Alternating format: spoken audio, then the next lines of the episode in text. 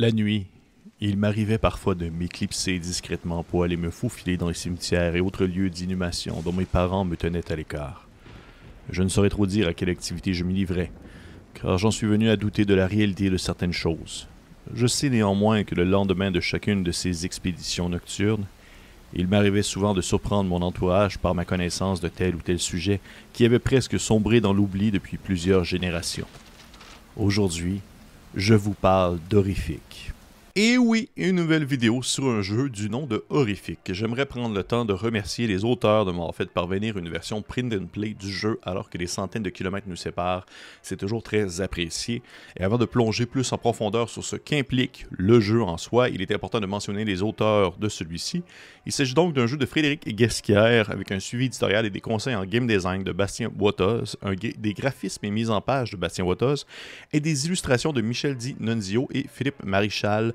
Un gros bravo à vous et encore une fois, désolé si je massacre les noms de famille. Bref, il s'agit d'une équipe qui n'est pas à ses premières déblatérations concernant le style de jeu et de mécanique que propose Horrific, mais avant toute chose, débutons par le thème. Dans Horrific, vous imaginez ensemble des histoires terrifiantes. Le jeu s'inspire des nouvelles de Lovecraft, comme on le connaît, et dans lesquelles des personnes ordinaires se retrouvent peu à peu confrontées aux horreurs tapies dans les ombres oubliées de notre monde. Une personne dans le groupe va jouer le rôle de l'obscurité, un peu comme le maître de jeu. Son rôle consiste principalement à guider la partie et jouer tout ce qui constitue l'environnement des personnages joueurs.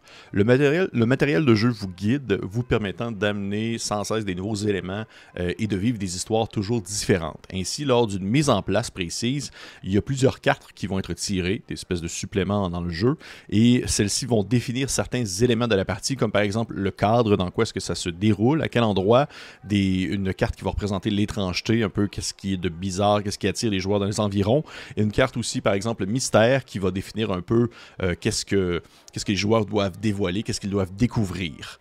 Euh, et pourquoi jouer horrifique? Eh bien, pour incarner des personnes confrontées à une horreur inexorable à la manière d'un jeu qui s'inspire des aventures et plutôt des nouvelles de Lovecraft, pour, pour explorer les terrifiants mystères que vous pouvez concevoir par vous-même ou vous inspirer selon justement les cartes que vous pigez durant la partie, et pour imaginer ensemble d'effroyables récits. Et concernant ce dernier élément, pour imaginer ensemble d'effroyables récits, c'est vraiment là-dessus que je crois qu'il faut peser les mots, parce que Horrifique demeure avant tout un jeu collaboratif. C'est de l'horreur Lovecraftienne à l'appel de Cthulhu, le mythe de Cthulhu, Toulouac et autres jeux de ce, de ce genre, mais avec une grande part de collaboration. Ce qui peut me faire penser un peu à Cthulhu Dark, un autre jeu très narratif sur le mythe euh, du grand poulpe, mais là où Horrific tire son épingle du jeu, là où il peut vraiment devenir autre chose qu'une, on va dire, une simple reprise du mythe, c'est dans son système et comment celui-ci met en place la table pour une soirée d'horreur et de vertige, parce que côté mécanique, la première chose qu'il faut savoir, c'est que si Horrific encourage autant la création partagée des enquêtes, des péripéties et des malchances, c'est parce que celui-ci est propulsé par l'apocalypse. C'est un PBTA. J'en ai déjà parlé sur la chaîne. Un PBTA, c'est par exemple Root, c'est par exemple Monster of the Week ou encore Dungeon World. Ce sont des genres de jeux qui vont encourager l'évolution d'une histoire de manière collaborative et Horrific ne fait pas exception à la règle. Dans Horrific, comme dans bon nombre de PBTA, les personnages vont être demandés à lancer des dés lorsqu'ils veulent accomplir une action qui peut faire évoluer l'histoire d'un côté comme de l'autre. Dans ce cas, il faut lancer deux dés à 6 faces et additionner les résultats. Par exemple, si un personnage a un 2 et un 6 sur ces deux dés, ça va donner un 8. De manière générale, sur un résultat de 6 et moins, c'est un échec et il se passe des événements, il va y avoir des répercussions qui vont être proposées, mis en place par le maître de jeu, l'obscurité. Entre 7 ou 9, la fiction va évoluer dans le sens que les personnages le veulent, mais il va y avoir des complications qui vont survenir, des prises de décision, il va avoir des décisions, on va dire, déchirantes qui vont devoir être, être mises de l'avant. Et si sur un résultat de 10 ou plus, la fiction va évoluer favorablement pour les personnages joueurs. Lorsque quelque chose se, lorsque quelque chose se produit suite à une action, il faut toujours se demander comment est-ce que cela modifie la situation actuelle parce que dans le concept d'un PBTA, c'est que c'est très narratif, c'est très fluide et pour encourager cette fluidité, il faut toujours aller de l'avant, il faut toujours être très euh, volontaire par rapport à l'évolution de l'histoire et c'est pourquoi est-ce que c'est encouragé à faire une création commune pour que tout le monde puisse mettre, un peu son grain de sel. Il va y avoir des modificateurs au lancer de dés. Lorsqu'un personnage va lancer 2 d 6, certaines choses, que je ne veux pas nécessairement rentrer tout dans des détails, peuvent venir ajouter des bonus ou des malus euh, au résultat final. Que ce soit par exemple les points d'angoisse que je vais parler tout à l'heure, les actions pour s'aider entre personnages joueurs ou s'opposer, euh, les états que les joueurs peuvent avoir s'ils sont dans une certaine un certain état particulier, qui sont troublés, qui sont euh, euh, effrayés ou autres, les occupations que les personnages aussi peuvent avoir selon leur spécialité, quel type de travail ils font, ça pourrait influencer positivement le résultat sur les dés. Et les modificateurs vont sûrement aller soit de plus 1 euh, à plus 3 ou moins 1 à moins 3. Les différentes actions qu'un personnage peut accomplir. Je peux nommer par exemple assembler les éléments, lorsqu'il tente de faire les liens entre plusieurs découvertes, chercher quelque chose, lorsqu'il tente de trouver des indices, prendre un risque, lorsque le personnage tente de poser une action physique qui possède son risque ou son danger, il y a contenir son effroi lorsque le personnage est confronté à quelque chose d'horrible et qu'il tente de retenir sa peur et plus encore. Certaines actions vont avoir des particularités en termes de résultats. Dans le cas où les personnages auraient par exemple entre un 7 et un 9, eh les actions ne vont pas avoir les mêmes on va dire les mêmes propositions d'évolution d'histoire, selon justement la réussite mitigée. Et à ce niveau, Horrific a vraiment son inspiration des PBTA. La majorité des, PBTA vont fonctionner ainsi, avec une série d'actions où tout ce que les joueurs, les personnages peuvent entreprendre, vont pouvoir être cadrés quelque part dans cette liste d'actions et ainsi interpréter les résultats selon... Euh, selon en fait les dés et les modificateurs qui sont associés. Mais alors voilà, les auteurs sont tout de même de sacrés coquins alors qu'ils ont décidé d'inclure certaines règles qui viennent épicer le tout. Pour assurer une montée progressive de l'horreur, l'obscurité tient à jour un compteur qui va être appelé l'horloge de l'horreur. Et celui-ci va se remplir à mesure que le récit va prendre une tournure horrifique. en début de partie, on pose l'horloge au centre de la table, de manière à ce qu'elle soit visible pour tout le monde, et l'horloge définit autant l'intensité des actions auxquelles l'obscurité a droit, plus elle se remplit, plus les actions de l'obscurité vont être intenses. Et les éléments qui peuvent être amenés dans l'histoire en fonction des cartes faits et découvertes qui vont être posées à côté de l'horloge. Les faits et découvertes, ce sont en fait ça précise un peu en fonction de l'avancement de l'horloge à quel point vous pouvez introduire le surnaturel, la violence et l'horreur dans l'histoire. Et ça, ça fait en sorte que tout le monde va être un peu au même diapason parce que l'horloge va euh, se remplir à mesure qu'on change de scène et plus celle-ci se remplit, plus on change en fait, on va dire de segments sur les cartes faits et découvertes et ainsi tout le monde c'est un peu on est rendu où dans l'histoire? Tout le monde sait on est rendu où dans la résolution de la situation et la création partagée peut se faire de manière dans une belle cohésion. On n'est pas comme euh, dans différents échelons où on n'a pas une mauvaise conception ou compréhension de la situation, puisque ces cartes-là, qui sont posées à côté de l'horloge, nous aident à nous rappeler on est rendu précisément dans l'histoire. Et moi, je trouve ça vraiment super bien pensé. Je vais revenir tout à l'heure, mais c'est vraiment un petit ajout que je trouve très cool. Et pour donner un exemple, il va être mentionné euh, sur une des cartes qu'aucun des personnages joueurs ne peut être blessé ou tué tant que l'horloge n'a pas atteint 9 heures, son troisième cadran, et qu'aucun personnage ne peut être blessé ou tué avant 21 heures, le sixième cadran.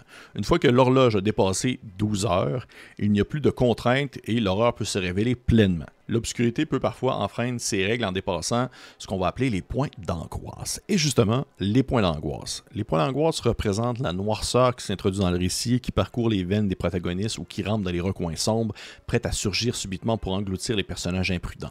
C'est ce petit élément euh, de plus que les PBTA normales n'ont pas, mais qui est vraiment très à propos pour horrifique. Les joueurs peuvent en piocher en fonction de ce que vivent leurs personnages et vont les dépenser pour influencer les résultats de leur action.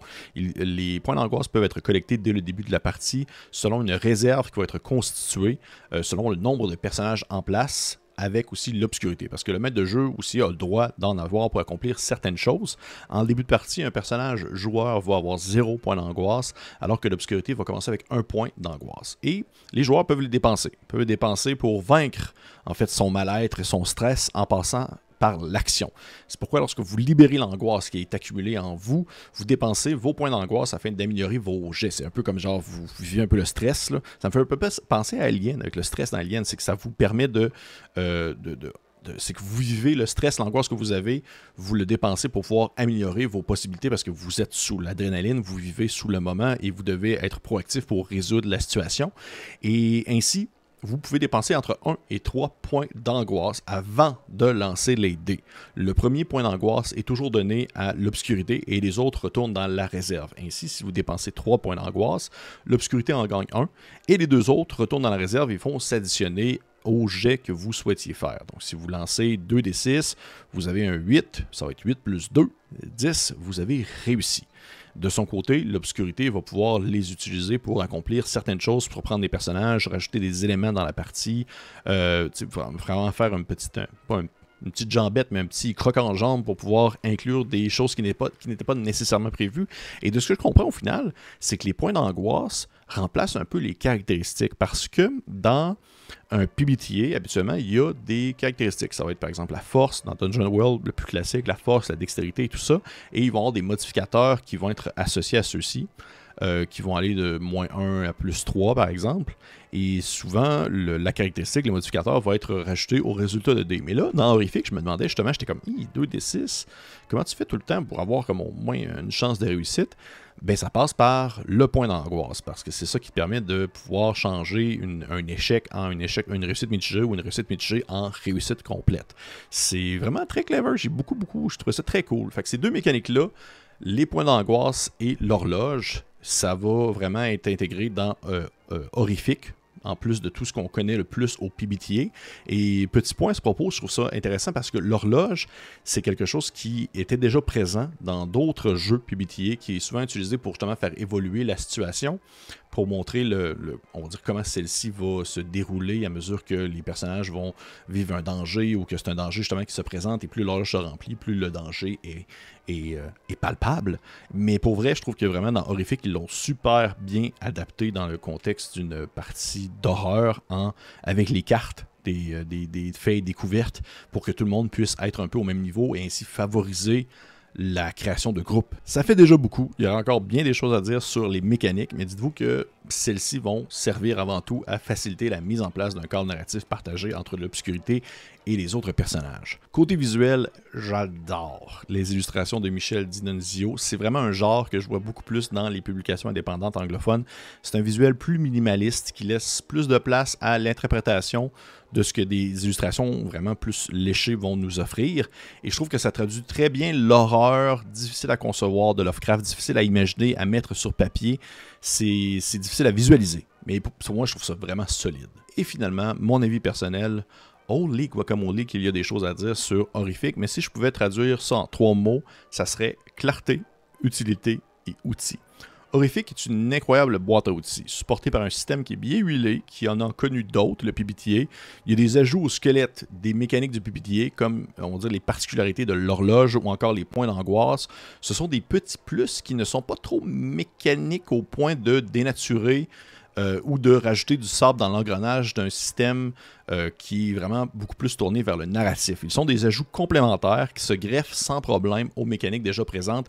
Et ça, pour vrai, c'est vraiment cool. Parce qu'à la base, je vais vous avouer que j'étais pas tant euh, charmé à l'idée d'un Powered by the Apocalypse d'horreur Lovecraftien. Parce que c'est pas le premier, j'en avais vu d'autres dans la langue anglaise, mais j'ai toujours trouvé ça particulier de me dire la création d'une histoire, d'une enquête ou d'un mystère. On dirait qu'à partir du moment où les joueurs ont comme déjà la réponse parce qu'ils peuvent la concevoir, je trouve ça toujours un peu, je sais pas, je trouve anticlimatique, j'ai toujours un peu de difficulté, mais par contre, Horrific a vraiment ses belles ajouts autant dans ses outils que dans, on dans ses mécaniques précises, qui font en sorte que on dit qu'on passe, je passe outre cet aspect-là. Parce que justement, où Horrific brille, de sa belle lumière, c'est dans sa pléthore et sa grande quantité d'outils physiques qui permettent de concevoir des histoires sur le pouce sans se briser l'esprit de devoir jongler avec des prémices et des contextes, en passant par des pistes de scénario, des ressentis émotionnels, des indices qui peuvent stimuler les sens, des répercussions sur les actions des personnages, des, créatures et bien plus encore. Horrifique est un carburant à dé qui permet, joueurs comme maître de jeu, de créer en découvrant et en jouant le jeu. Et pour moi, c'est pas quelque chose que je trouve facile, mais Horrific le fait très bien. Et c'est tellement bien fait ces outils que je pourrais facilement les réutiliser dans d'autres contextes, dans d'autres jeux qui, qui garderaient aussi leur pertinence. Sont, euh, vraiment surtout en fait toutes les cartes qui ont un lien avec l'horloge, ça peut très bien se transposer dans d'autres situations, dans d'autres systèmes de jeu, parce qu'au final, c'est des idées. Des idées, c'est universel. C'est pas, pas ancré précisément dans une seule mécanique. Ça peut se prendre et s'utiliser à toutes les sauces.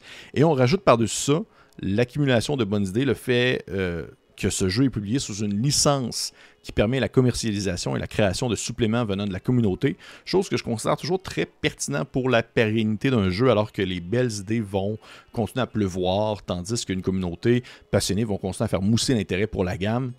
En conclusion, Horrific est un délicieux ovni, pour vrai, dans un décor francophone. Les jeux pubitiers ne sont pas aussi populaires qu'ils l'étaient il y a quelques années, mais Horrific a réussi à renouveler, selon moi, l'expérience en ajoutant une quantité impressionnante d'outils servant à émuler l'ambiance Lovecraftienne. Et pour vrai, c'est vraiment un travail de game design super impressionnant. Je crois que pour plusieurs, ça peut être un frein d'avoir autant de petits trucs et d'objets physiques à être sur la table pour avoir le bon déroulement d'une partie. Moi-même, au début, j'étais comme un peu, je suis pas sûr. Mais à la lecture de la bête, je peux vous assurer que c'est une fluidité et d'une simplicité qui veut avant tout aider la table à concevoir des aventures en lien avec le mythe de Cthulhu tout simplement. C'est vraiment, vraiment bien fait à ce sens-là. Je suis vraiment impressionné. Puis, pour encore une fois, bravo aux auteurs et au game design. C'est, je voulais mon chapeau. C'est vraiment une belle bête que vous m'avez envoyée là. Je suis très content de l'avoir lu.